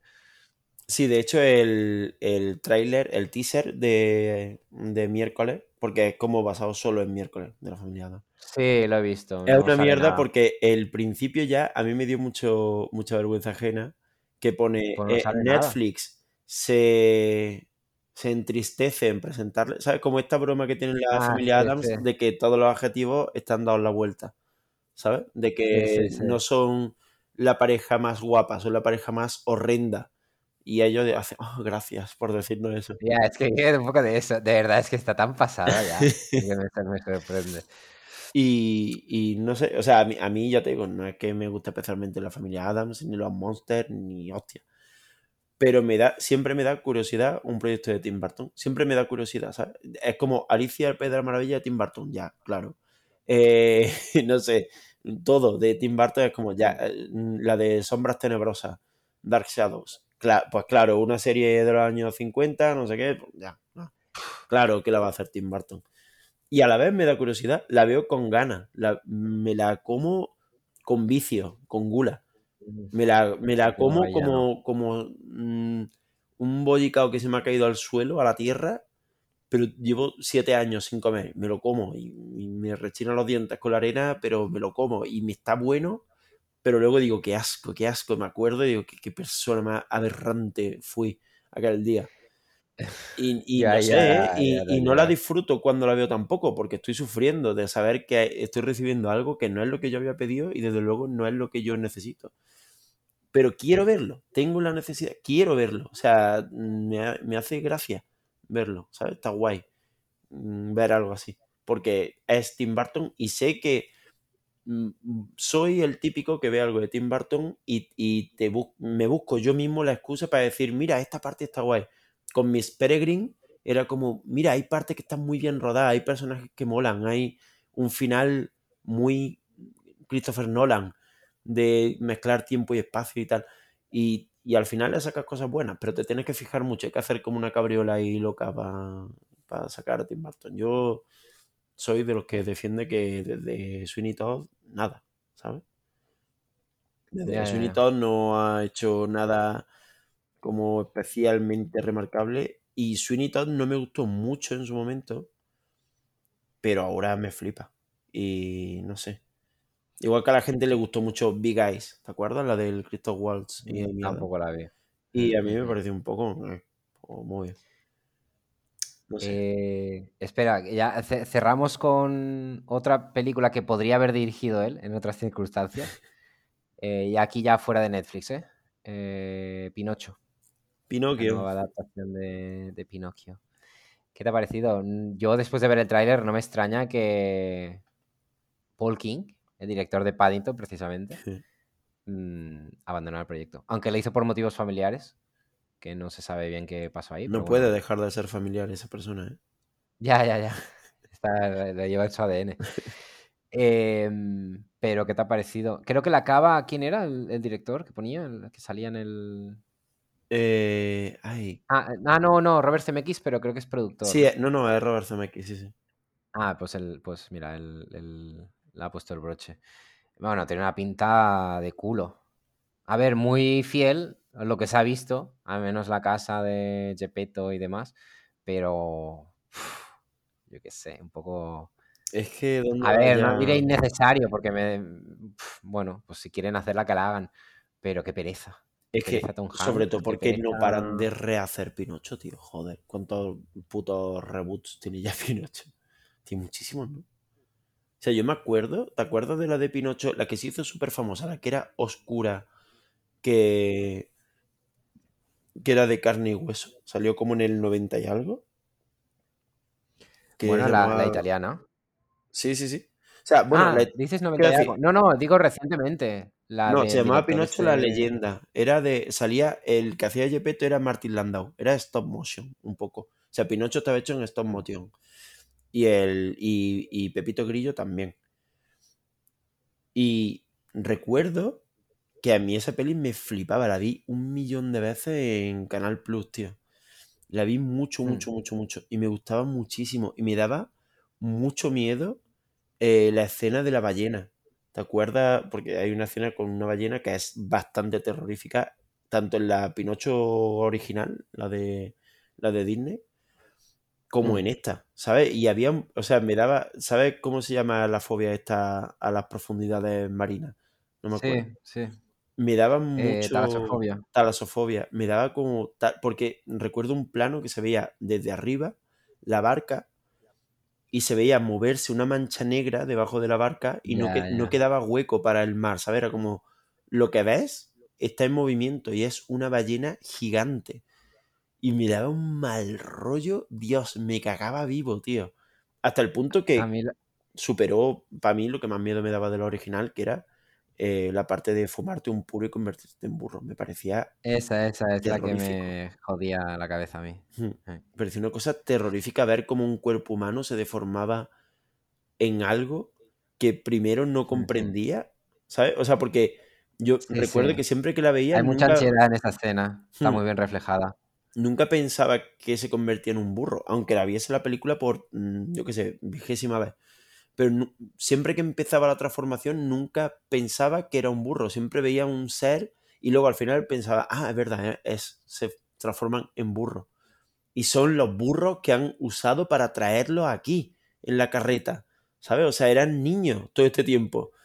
Es una revelación, es un plot twist ahí en Pinocho. Joder, parece que estoy hablando... O sea, no, no me gusta caer en esto de hablar de una película que nadie valora y decir yo, sí, os dais cuenta de que lo que pasaba aquí, ¿sabes? Como hacen a lo mejor el, el Nacho Vigalondo o este tipo de gente que de repente como que redescubren el cine. Esto me da mucha urticaria.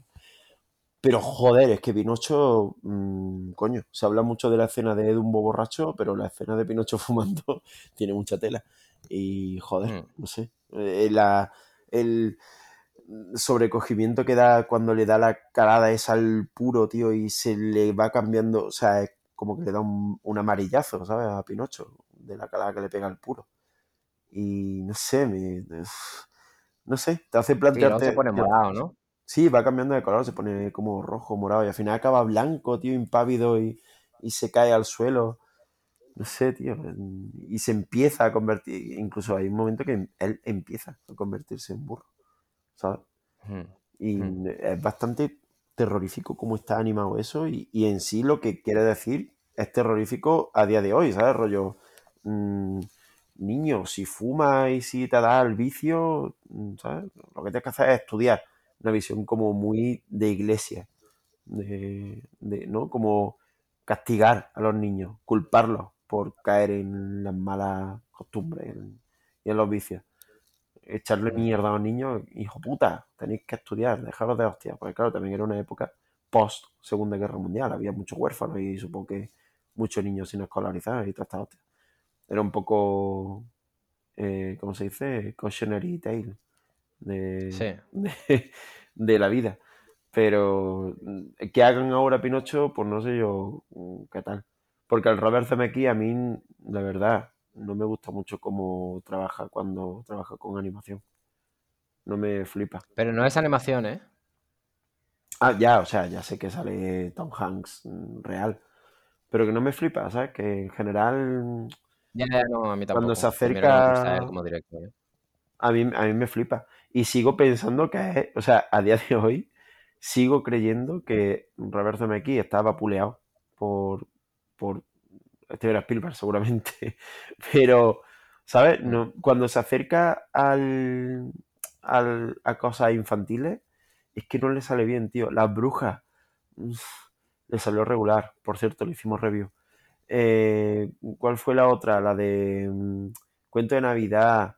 ¿Sabes? Como que el Polar Express no le salen bien, tío. O sea, es que no le sale bien. Lo siento, no le sale bien la, lo, lo infantil. Tiene una visión muy divertida, pero nada profunda. ¿Sabes? Trata a los niños muy como niños. Sería un buen creador de, de atracciones de Disneylandia, Robert Zemeckis.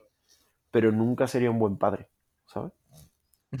Es lo que me da a mí la impresión. Y a la vista está que da puto cringe. Si veis el tráiler de Pinocho, ver a Tom Hanks recitar eh, When You Wish Upon a Star es como, madre de Dios, qué Súper, súper, súper impostado. Qué asco, tío. Es que parece que, o sea, me suena a Romeo y Julieta de Baz Luhrmann, ¿sabes? Que, que era, que estaba lo guay en, en el, en el choque de recitar y la puesta en escena ultra moderna, videoclipera. Aquí pasa igual, es como estoy viendo un CGI de no sé qué de la hostia y detrás Tom Hanks, estrellita, estrellita. Y yo, ¡Oh! No puedo, tío, no. Lo siento, ha, ha dado la vuelta, ha dejado de ser clásico para ser ya viejo, o sea, antiguo, huele a rancio, huele mal, no me gusta. Mm, Mal, tráiler de Pinocho, mal. Bueno, después de ponerle la cruz, vamos a las reviews. Sí, Top Gun. Maverick. Bueno, pero espera, que hay un invitado para hacer la review. Es, Presentarlo para que esto, claro, como no lo habíamos dicho al principio. es mi pene que le he enseñado a hablar. Desde el primer día que empezamos a grabar, empecé a darle clases de canto y, y dicción a mi pene. ¡Hola! no, es eh, Charlie, compañero de piso, fatigas y limpiezas. Carlos José para los amigos. y con él fui a ver Top Gun Maverick, sin saber yo eh, que lo que estábamos haciendo era algo, una vez más, bastante homosexual. De hecho, quizá era el, el complemento perfecto para la película. Sí, o sea, fue lo, lo más, lo más gay fue ir contigo. O sea, porque quiero decir, ya vamos a todos sitios juntos aquí en Madrid porque estamos viviendo juntos y no conocemos a nadie. Literalmente yo no tengo más amigos aparte de ti. Entonces, claro, los amigos que tiene Charlie son gente que se metió una manzana por el culo y se la tiene que sacar porque es médico. O sea, los, sus- los amigos son sus pacientes. Y, y fuimos a verla, pero yo no sabía, o sea, yo no sabía que existe como una, esta especie de conjura de que todo el mundo sabe que Top Gun, la original, es súper gay. Es una película... Madre mía, pero si es que esto es, esto es cultura popular. Ah. ¿Crees que, que- que Top Gun sea Pues no te que creas, Top Gun sea gay, tío? Eso es cultura popular. Si Pues- es que yo he visto mm, miles de bromas con no Top creas, Gun. ¿eh? En esta casa ese concepto no era... No era, re- no era- Qué fuerte. Pues me sorprende, me De sorprende. que yo soy una persona que tenía una camiseta de Top Gun. Hostia. Tenía una camiseta de Top Gun de la primera, de hacía muchísimo tiempo, de estas promociones que hacen en Zara y mierda así. La vi, me moló, recordaba que había visto la peli de Top Gun en su momento, en mi, en mi más tierna adolescencia, y no le había dado ningún tipo de connotación en mi cabeza de, de nada. O sea, es como ese momento en el que ves los Simpsons sin pillar las inside jokes mm, guarras de... Sí, sí, total, total. Y es que seguro que en, en- en Los Simpsons igual también, pero en Padre de Familia seguro que ha habido. Claro, Claro, si es que la cosa es que antes de bajar a ver, porque bajé al cine que hay aquí debajo de mi casa, bueno, bajamos al cine que hay aquí debajo de mi casa, y antes de eso yo estaba viendo Top Gun un poco por encima, la original. La estaba viendo y se ve que te caga. En HBO Max está la versión remasterizada y se ve increíble. Y llegó Charlie a casa y le dije, estoy viendo Top Gun, fíjate. Y, y se veía que parecía Top Gun Maverick. O sea, que era espectacular. Claro, la base, asen- asentando bases, te- la gente tiene que saber que tú eras una persona que ya habíamos tenido esta conversación antes en la que tú te negabas a ver Top Gun porque sí. era como para ti, era demasiado cliché Claro, claro. de, de- de el rubio guay, rollo Claro, es a los Abercrombie, mm, rubio guay americano. Entonces, como que era demasiado cliché dentro tanto de estereotipos sociales como de películas. Y no la querías ver. Es como que ya las has visto, ¿no? Es que son películas que ya has visto, que no hace falta que las veas porque en tu cabeza viven. ¿Sabes? Entonces, o sea, no, es necesario. lo último que me esperaba en esta vida era que me dijera de ir a verla, sinceramente. Claro, y yo vi un rato y, y bueno, y, esta- y, y de hecho te hablé a ti, Alex, y te dije, a ver, esto es un festival de, de- de gays, o sea, esto es un gay parade.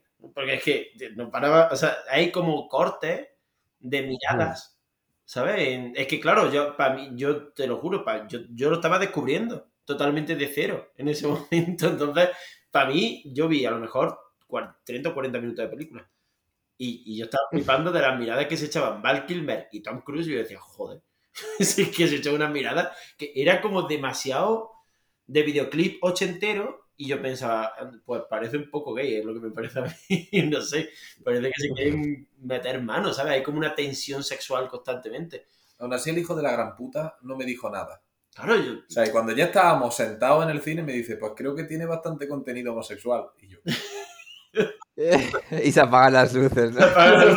Una Disfruta la película. y chocan nuestras manos en ese cubo de palomitas. Claro, con agujero por abajo. Y bueno, la, la cuestión, Top Gun Maverick, ¿de qué va? Yo no había visto la original, pero eh, básicamente es un tío que va a la escuela de Top Gun, que es como la escuela máxima de pilotos que hacen virguerías y paranoias mm, suicidas. Y, allí, pues, están en la hay una cantina en la que todos los topganienses se juntan vestidos de topganienses y empiezan a tirarle fichas a todas las putas que ven por ahí y, a- y a- y- entre ellos, en realidad, porque al final lo que quieren es follar ellos.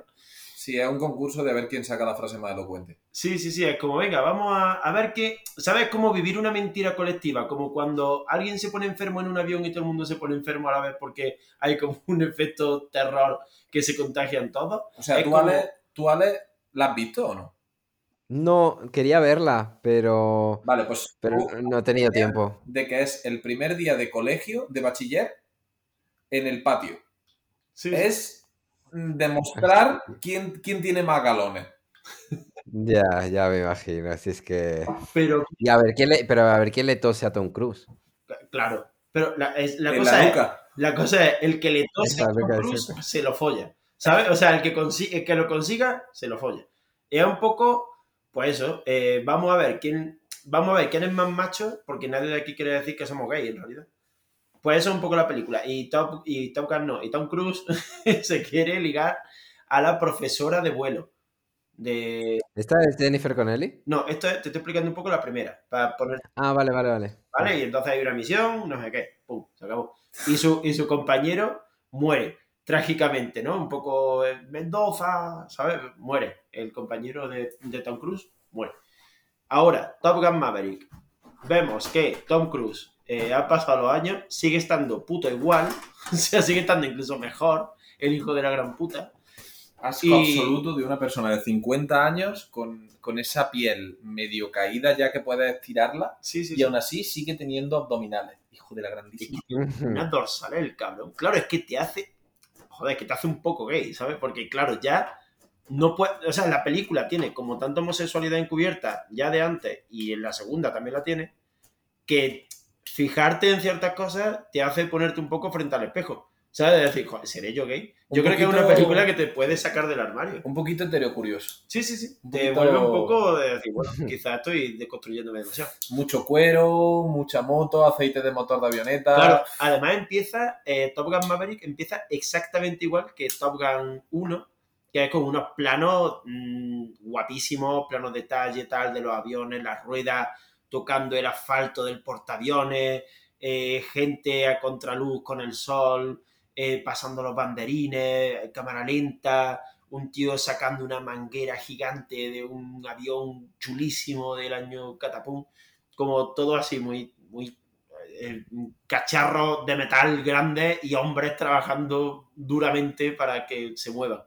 Y, y así empieza.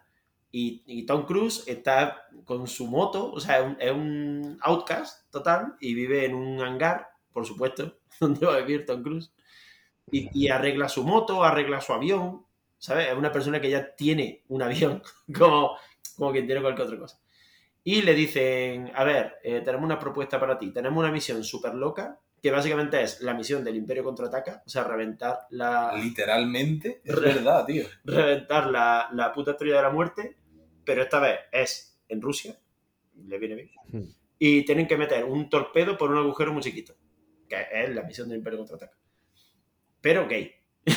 ¿Sabes? Entonces le dicen, tú vas a ser ahora el profesor, lo cual te pone en la tesitura de quién se enamorará de ti, porque tú ahora eres el profesor. Pero aquí hacen un pequeño cambio. El pequeño cambio es que Tom Cruise de repente tiene una deuda pendiente de follarse a una camarera de un bar. ¿Vale? Y. eh, O sea, un poco, un poco, perdón, un poco crisis de los 50. De crisis de el que durante toda su vida ha ido de fucker Hmm. y de repente sabe que la jodió con alguien que merecía la pena y con cero responsabilidad afectiva, cero, decide que ahora sí le sale de sus reales cojones volver a enamorarse de esa persona. Va y le dice olvidona. Básicamente. Esta sí que es la Jennifer Connelly. Esa sí es Jennifer. Connelly. Y tiene un bar. Tiene un bar en el que gana muchísimo dinero porque, curiosamente, es el puto bar donde iban a darse por el culo todos los Top Ganienses en la primera parte. Jamás supiste de Jennifer Connelly en la primera parte. Ni siquiera sale. Pero filosóficamente hablando, ¿eh? Por el culo. Claro. Por supuesto, nunca físicamente, siempre en sus mentes. Como en la película de Hero, ¿no? Claro, Pelean en su cabeza y En luego un ya. contexto literario. Y la cuestión, bueno, eh, el hijo del compañero que murió de Tom Cruise ahora es el alumno de Tom Cruise. ¿Sabes? Este es, así es como te justifican de manera súper pocha la puta, el puto re- remake, reboot, lo que sea esto, secuela, ¿no? Que es lo que siempre hace, es como hicieron con Rocky, que ¿qué pasa? Ahora las máquinas son los que llevan los aviones. Y va Tom Cruise a decirte, no, no, no, el futuro en realidad es el pasado. Aquí vengo yo a demostrarte que las máquinas son una puta mierda. Es que es un pack de clichés. Es Claro, un claro. pack, o sea, es un pack de todos los clichés que tú puedas esperar en una película. O sea, tampoco es mi primera vez, no quiero hacer spoiler, pero, Mm, pero es un pack de clichés absolutos. De, Sí, sí. de todo lo que en tu cabeza estás viendo en esa peli de Antena 3 y sabes que te vas a comer el, el- el girito que ya se sabe, en plan de el malo que te llevas esperando desde el principio, que va a ser él, que no sé qué, que ya sabes cómo va a ser la conversación, que ya lo sabes todo, pues eso es lo que va a ocurrir en la película, en todos los aspectos de la película. Además, no solo lo que te espera, sino es lo que te espera mal. Porque lo que te espera, pero bien hecho, da igual, porque eso es el cine. O sea, todo el cine te lo espera siempre. Si, lo, si parase una película, si la pausase y la pensase antes de que pase algo, ya tú siempre vas a saber lo que va a pasar, porque hay, un limi- hay una limitación, joder, de cosas que te puedes imaginar o que se puede imaginar la gente. Menos en Twin Peaks. Bueno, Twin Peaks, claro. Twin Peaks puede ser. no, es que, de hecho, en Twin Peaks no sabes qué es lo que ocurre, literalmente. Exacto. Pero, o sea, ni aunque pase, ¿sabes? Ni- no puedes imaginarte lo que va a pasar porque lo que pasa no sabes lo que es. O sea, no sabes qué estás mirando. Pero en esta es mal, porque es como una glorificación de vieja gloria, valga la redundancia, y entonces es como lo viejo es lo que mola, lo viejo es lo que mola, pero todo el rato, pero todo el puto rato, es, lo peor que puede hacer un reboot. Es como un reboot antiguo, o sea, ¿cómo se rebootearía, yo qué sé, Indiana Jones, cuando sacaron la, quinta la cuarta parte, ¿no? Que era como, aquí vengo yo a demostrar que todavía los viejos podemos hacer algo, como, tío, esto ya, más, no sé, o la de Rocky, ¿no? Que era como, han sacado un programa de ordenador que saca a Rocky contra no sé quién y ganaría no sé quién. Y porque es una máquina, ¿no? Porque este tío de verdad se ha entrenado con máquinas. Y esto es lo que mola, el futuro. Tío, es- eso ya no. O sea, eso ya se ha quedado viejo. Esa dicotomía de el hombre y la máquina. ¿Qué cojones? Claro que es mejor la máquina, tío. estás. O sea, si tú llevas un dron a pegar un tiro a no sé qué sitio, en vez de tener a 15 pilotos mega entrenados que la pueden cagar y, y probablemente mueran en la misión, coño, manda un puto dron que hace un ataque con rayos láser térmicos y ya tomas por culo. No, a lo mejor se carga a alguien, pero quiero decir, ¿Explican por qué no pueden hacer eso en la película? no. Porque Porque es de vital importancia que vayan No, los no, cazas. es, es una lucha de ego. Es un, los primeros tres minutos de película son precisamente explicando esto, de que el, el proyecto Top Gun se va a cerrar porque ya se sabe que una máquina bien diseñada puede hacerlo con, con- sin el factor ansiedad que te puede provocar el estar pilotando, porque al final a, a ese tipo de pilotos de match no sé cuántos mil tienen que entrenarlos para controlar las emociones. Entonces, es que con una máquina esa parte te la salta, porque es que en, en ese momento literalmente no se está afectando por una emoción. Entonces, Ya. ya, ya lo dejan claro, pero en ese momento es como cuando sale el, el sensei, el señor Miyagi falso, y le dice lo de, eh, yo sé que tú podrías hacerlo. Y él, con un ego y una masculinidad frágil de la hostia, ¿que a mí me va a ganar una máquina? No, Imposible. no puede ser. Y entonces, pues eso, sacarse un poco la chorra ya en plan de, muy bien, machote, lo ha hecho, puede ser que incluso te salga bien, recordemos que es una película, pero aún así, ¿cuántos posibles problemas ha generado en el camino total Claro. y completamente innecesaria? Claro, claro, una cantidad de dinero perdido enorme. Si es que revientan aviones, literalmente, durante la película que- y le dicen, este avión costaba no sé cuántos millones de dólares. Y dices, "Tío, me suena la polla. Claro, y a mí también. Pero, joder, o sea, de todas las cosas. Ojo, que también te digo, esta pelea existe en el día, o sea, en el día de hoy, en el mundo real, está existiendo esto y no se habla lo suficiente sobre coches automáticos versus de marcha. Que es mejor el Esto automático. está a pie de calle. El automático es infinitamente mejor y te lo digo yo que me encanta conducir, pero el, el- el automático es el puto futuro, porque es que es súper cómodo para todo. Y todo el mundo, no, es que eso es para el que no sabe meter en marcha. No, tío, es que es más cómodo y es mejor. Pues a día de hoy en la calle sigue habiendo esta lucha. Sí, sí. Es un poco la de el vinilo tiene algo, el libro en papel tiene algo que nunca tendrá el Kindle. Vete a tomar por culo, tío, que, que te vaya a la mierda. O sea, que pueden coexistir las dos cosas, que no pasa nada. Pues no, en el mundo de Tom Cruise solo puede existir Tom Cruise. Ahora, dos cosas que pasan en esta película, importantes.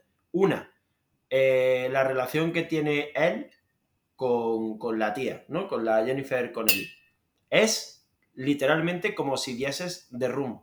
O sea, hay una escena que está mejor hecha en The Room de Tommy Wiseau que en Top Gun Maverick. Porque es una escena en la que va, bueno, después de mucho de mucho ronearla, ¿no? En plan, va a su casa, te, te deja en el porche y tal. Pues hay un momento que ya, pues, él va a, a follar. O sea, él dice, mira, eh, Manuela, hoy vengo a metértela. Se acabó. Se acabaron la- las vicisitudes. Vengo a clavarla. Soy Tom Cruise y todos pensaban que era gay hasta hoy, que voy a demostrar que no lo soy. ¿Sabes qué es lo que pasa? Que ocurre la escena más lamentable que he visto en mi vida. Son aproximadamente tres planos. Se meten en su casa, van a la cama, fundido encadenado, A, se besan en la cama, fundido encadenado, A, los dos ya con una sábana por encima, pero medio vestidos, ella súper bien peinada, él súper bien peinado, y ya están con la conversación post-coital. ¿Han follado? Yo diría que no. O sea, en esta película no se esfuerzan tanto en demostrarte que, hay homosexualidad latente como en demostrarte que no le gustan las mujeres. ¿Sabes? Porque probablemente lo que ha pasado entre medias es que él ha dicho, mira, yo la verdad que no, no me gustan las mujeres, pero no puedo parar de intentarlo y me cae muy bien. Y, y no sé, o sea, como no tengo todavía el nervio para decir que soy gay. Entonces, y ella pues como que lo comprende y no follan, por eso están súper bien peinados, súper vestidos todavía y está todo bien. Aún así no se le quita la cara del macho satisfecho, ¿eh? Sí, sí, no, claro, él eh, ha podido soltarse. De hecho, esto pasa, y aquí enlaza un poco con la segunda cosa que quería hablar de la película, que es su relación con el trauma que tiene con su compañero muerto. O sea, él tiene como un deseo de morir. El, el Tom Cruise está ya en plan, él le habla al cielo y le dice a su compañero, dime algo, dime algo, ¿sabes? Como está, está de verdad desquiciado de la puta cabeza. Y le dice al compañero muerto en el cielo, dime algo, dime algo, porque él como que rompe la puta barrera del sonido y del espacio-tiempo con su avión, nada más que está forzando la máquina al límite, como intentando, digamos, matarse un poco o, llegar a ser el mejor, pero matándose de camino. Y, y llega un- hay un momento en la película en la que sale otro personaje de la primera parte y le dice como mensaje, let, let go, como, mira, suéltate ya, ¿sabes? Let it go. Mm, Deja, suéltate ya. Y la siguiente escena, a esa, te lo juro por Dios, es el Tom Cruise y 11 tíos más desnudos en la playa jugando a rugby en calzoncillo turbo. Esto es lo siguiente. Y está feliz. Ha superado su trauma soltándose. ¿Soltándose cómo? Siendo homosexual, tío. O sea, te lo juro, ¿eh? Y, y la- y lo peor es que, ¿sabes desde qué punto de vista está grabada esa escena? Desde Jennifer Connelly, que lo está viendo desde la otra orilla. Está viendo a ese grupo de tíos que están mazadísimos, están, están muy buenos, la verdad, y están como aceitados, o sea, tienen como el cuerpo súper, ¿sabes? Todo sombra, o sea, salen como, coño, cuan- como debería salir los cuerpos cuando follan, ¿sabes? Y sin embargo, con Jennifer Connelly no sale así. Es un anuncio de, de Colonia de Jean-Paul Gaultier. Sí, sí, Es eso. de, de Abercrombie Fitch, de, ¿sabes? Ese rollo. Y a partir de ese momento ya todo empieza a funcionar y llega el último tramo de la película que, debo decir, está bastante guapo. La última parte está Claro, porque cuando todo el rato te cuestionas si realmente estás en el cine o estás viendo Antena 3, en, en todos esos momentos en los que te llevan al límite de que empiezas a cuestionártelo, ¡pum! Escena Hostia. del timing. Escena con una calidad tremenda, tío, de, de- de- de todo. Bueno, vamos a hacer una pequeña parada porque va- acaba de llegar Burger King a casa. Eh, un poco parada también promo, ¿no? Podría ser. Sí. A ver, ha venido. Hablando de las escenas estas de acción y tal, ¿cómo de espectaculares se ven? Porque tengo muchas ganas de ver la peli solamente por eso. Se ven muy espectaculares, la verdad. Que mola que te cagas. Es- Mola un huevo. es- Pero te- también te digo que se ven igual que en la primera, que, que no es algo malo, ¿eh? O sea, no, no es por No, no, es enfrentar que la primera se ve de cojones. La primera serie que, que flipas. Claro, es que eso habla mejor de la primera que de mal de la Sí, segunda. exacto. Y Entonces- luego hay una cosa de la que tú no, no, no, me- no sé por qué, esperaba que lo dijera. Eh, hay una cosa que realmente creo que es una cosa a nombrar en ese top 3, quizá incluso ponerlo en el top 1. ¿Qué, qué- qué- qué le pasa en la cara a Val, Gil- a Val Kilmer? Claro, Val- yo no sé qué pasa ¿Qué en la le está pasando a ese hombre? Es de plástico. No sé qué enfermedad tiene en la película. Tiene una enfermedad, ¿vale? Aparece Val Kilmer, que también se ve en la primera. Aparece Val Kilmer y tiene una enfermedad que jamás te dicen cuál es. Te dicen, eh, solo hablar le duele.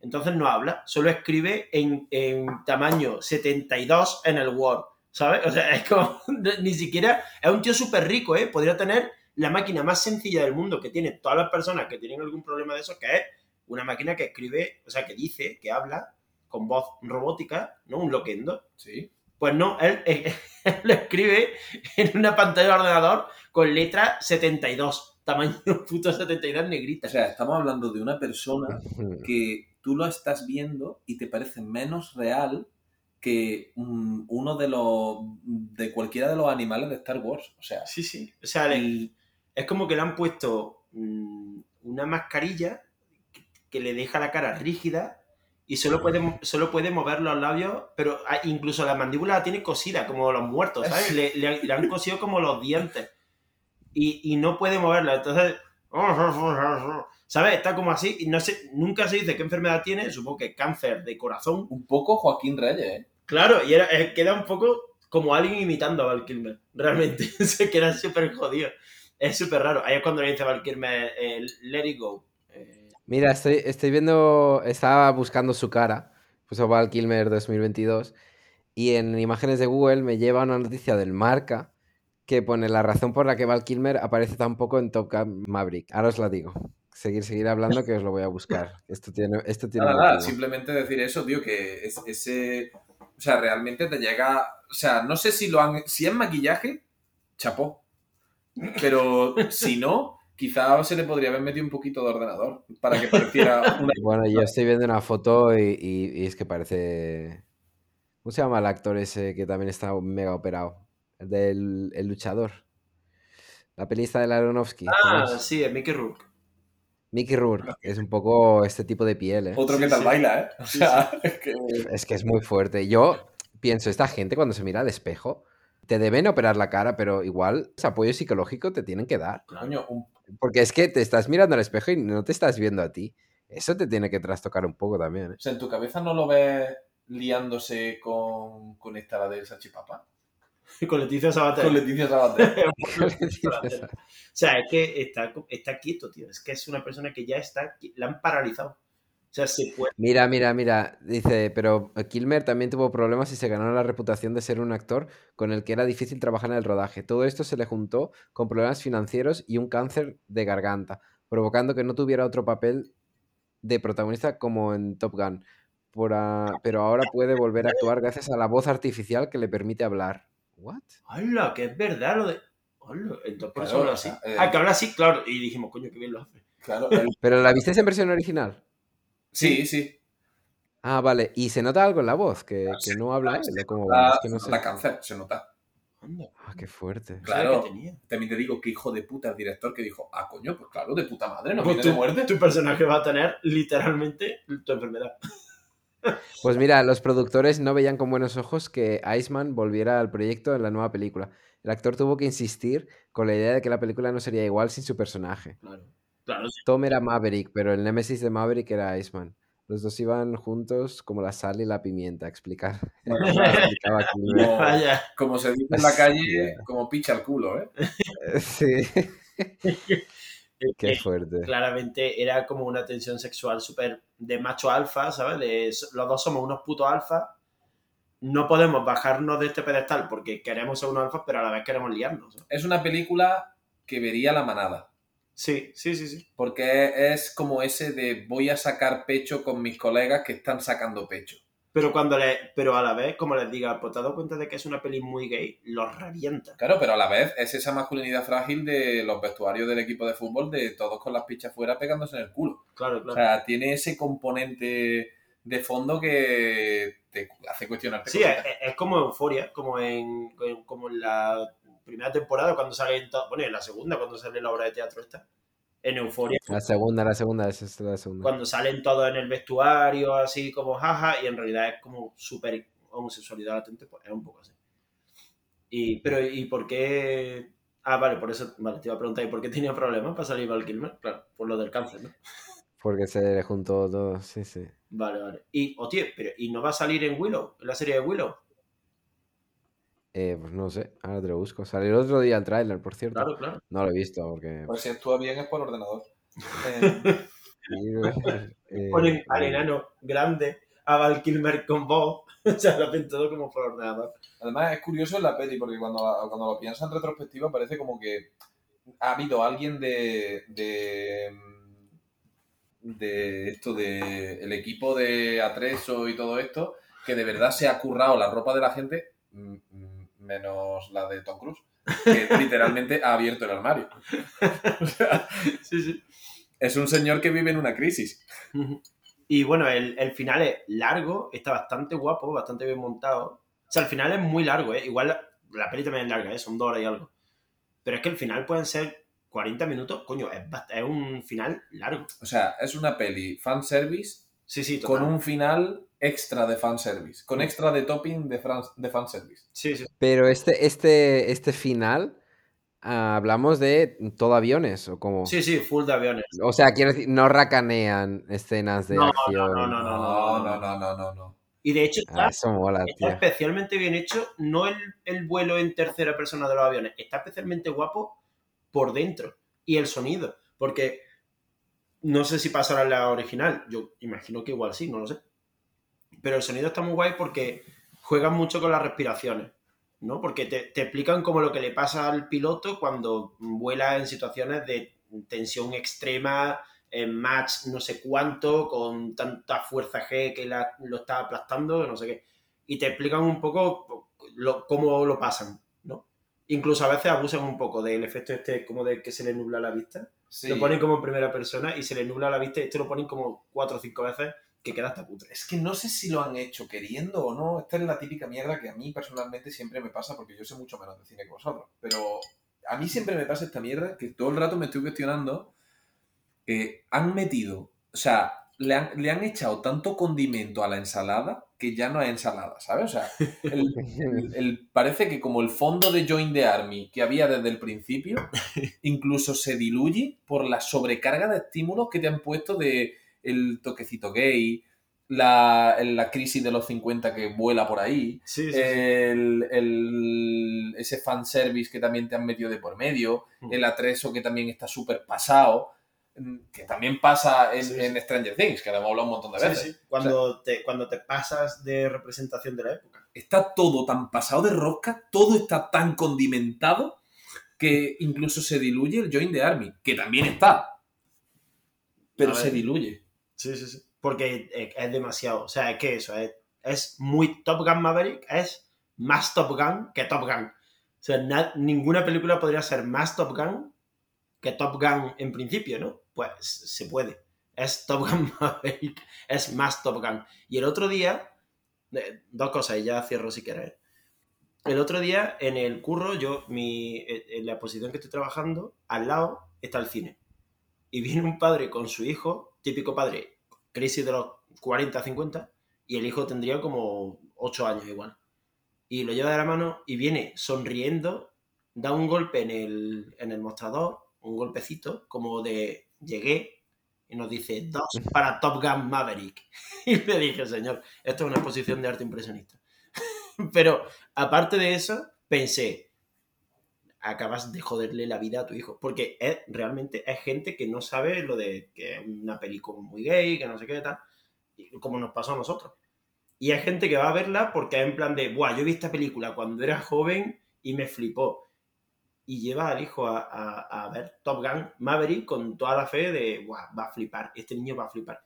Nadie va a flipar con Top Gun Maverick porque es muy vieja. Es muy Top Gun con todo lo que ello conlleva, incluido el año en que se estrenó, que hace treinta y pico años. Y curiosamente lo disfrutamos, ¿eh?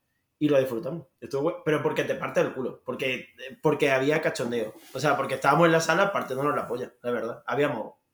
hab- Habíamos seis personas. Estábamos seis personas, o siete como mucho, y repartidos totalmente por la sala. Pero se escuchaba a la gente reírse. Porque era como. Es que era un sketch de padre de familia todo el rato. Y Top Gun la 1 ha envejecido exactamente así también, ¿eh? Es muy. Es memeable completamente. Yo solamente quiero aportar una cosa y es que en la escala de, de crisis, crisis de actores que se, se hacen mayor, mm, Bruce Willis lo lleva con mejor estilo que Tom Cruise. Bruce Willis está como Val Kilmer un poco ya, ¿eh? Sí, pero Bruce Willis, Bruce Willis ha sabido llevar esa crisis de me estoy haciendo mayor, pero aún así soy capaz de levantar un coche a pulso.